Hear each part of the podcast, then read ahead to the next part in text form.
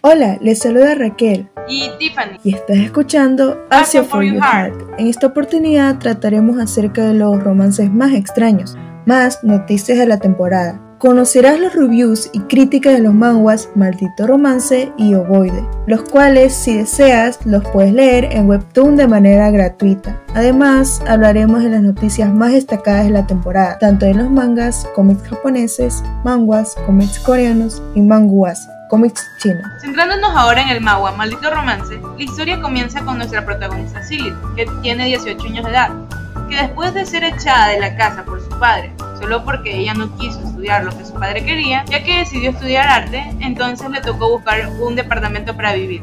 Estuvo buscando y buscando un departamento grande, bonito y barato, que era lo que ella deseaba, y al final lo encuentra, pero le advierten que cosas inusuales pasan allí, y que por esa razón su anterior propietario lo desalojó. Haciendo caso omiso a esto, ella decía alquilarlo. Además, también se convenció por adquirirlo cuando revisando el departamento, vio a través del espejo del baño a un chico muy guapo, pero luego desapareció. Y a Sigrid le encanta todo lo sobrenatural y eso termina por convencerla para comprarlo. Viviendo en el departamento, sigue viendo al mismo chico, pero no sabe si es su imaginación, si es un fantasma o qué es lo que es. Y por eso invita un día a su mejor amiga Rose a que se quede a dormir con ella. Y en la noche las dos ven la sombra de un chico, pero no ven nadie y terminan asustadas. Entonces Silith se da cuenta que ya no es su imaginación, sino que lo que ve es real y empieza a creer que está viviendo con un fantasma. Esta es una historia sobrenatural y de romance que habla sobre lo que significa vivir sola, encontrar el departamento de tus sueños y descubrir que está embrujado por un espectro extraño y encantador. Pero, ¿quién dijo que todas las relaciones empiezan con el pie derecho? Este manga se encuentra finalizado, por lo que si deseas ir a verlo, solo tienes que descargar la aplicación de Webtoon. En cuanto a la crítica, su estilo de dibujo varía, por lo que se ve una diferencia notable entre los primeros capítulos y los últimos. Aparte de eso, se destaca la trama, poniendo intriga sobre Silith que se muda a un lugar embrujado y que y con cada escena te daban ganas de leer más. Además, todos los personajes se sincronizan entre ellos, lo que hace aún mejor la historia Cambiando de tema, ahora tenemos la historia de Boyd, en la que nuestra protagonista Ran tiene un día bastante extraño. Primero toca fondo, ya que su amigo Olfi, del que estaba enamorada, la rechaza. Luego despierta y observa que hay un huevo gigante en su habitación. Y aquello no es todo. Del huevo sale un muchacho, muy bello, que la empieza a llamar mamá. Ran decide cuidarlo. Sin embargo, mientras ella y Obi se van conociendo, empieza a dudar de la relación que los une. ¿Puede ser que ocurra algo más? Este mago se encuentra en emisión. Cada sábado suben nuevos capítulos. Asimismo lo puedes leer en web. En cuanto a nuestra crítica, empezamos con una introducción muy curiosa. Puede que al principio de la trama parezca que no fuera del gusto de uno, pero poco a poco te convence lo que conmueve de este webtoon es de cómo interactúan los protagonistas. Solo con leer apenas los diálogos puedes sentir la tensión entre Ran y Olfi. Y aunque se conocen desde hace mucho tiempo, nuestra Obi, que recién aparece, le lleva una gran ventaja en el corazón de Ran por el momento.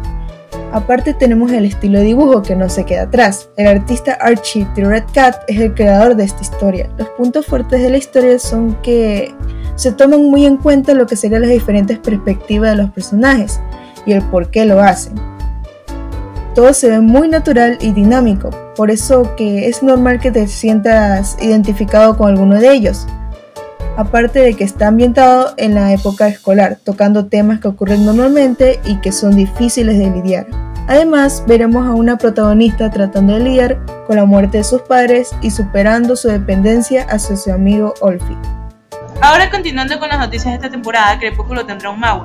Tal y como lo oís, tras los rumores aparecidos en marzo en los que la directora de la primera película de Crepúsculo, Catherine Hadwick, comentaba la hipotética posibilidad de que la saga fuera adaptada a una serie de animación, finalmente se confirmó recientemente que la editorial americana, Gem Press, anda trabajando en la novela gráfica de la conocida saga de películas vampíricas creada por Stephen Meyer, esta adaptación será totalmente fiel a las novelas y no a las películas. Además, se espera que el próximo viernes la revista Entertainment Weekly publique un extenso artículo sobre esta esperada adaptación. Para finalizar, tenemos la noticia de que Ibrea publicará Rami Medio, la icónica obra de Rumiko Takahashi. Rami Medio llegará a las batallas argentinas de la mano de la editorial Ibrea. Esta nueva edición llegará a través de una serie de 20 tomos de 400 páginas, cada uno en formato B6 y tiene una salida programada para el julio del 2021. Mencionados estos reviews y críticas, ¿cómo te parecieron estos maguas?